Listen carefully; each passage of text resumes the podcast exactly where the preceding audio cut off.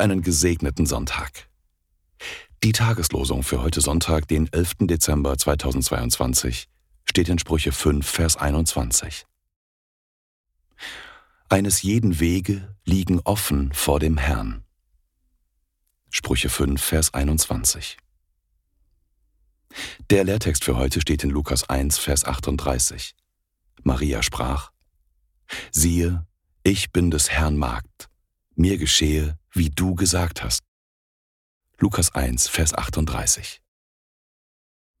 Am heutigen dritten Sonntag im Advent lesen wir in Jesaja 40, Vers 3. Bereitet dem Herrn den Weg, denn siehe, der Herr kommt gewaltig. Jesaja 40, Vers 3. Die Losungen werden herausgegeben von der Evangelischen Brüderunität Herrnhuter Brüdergemeine.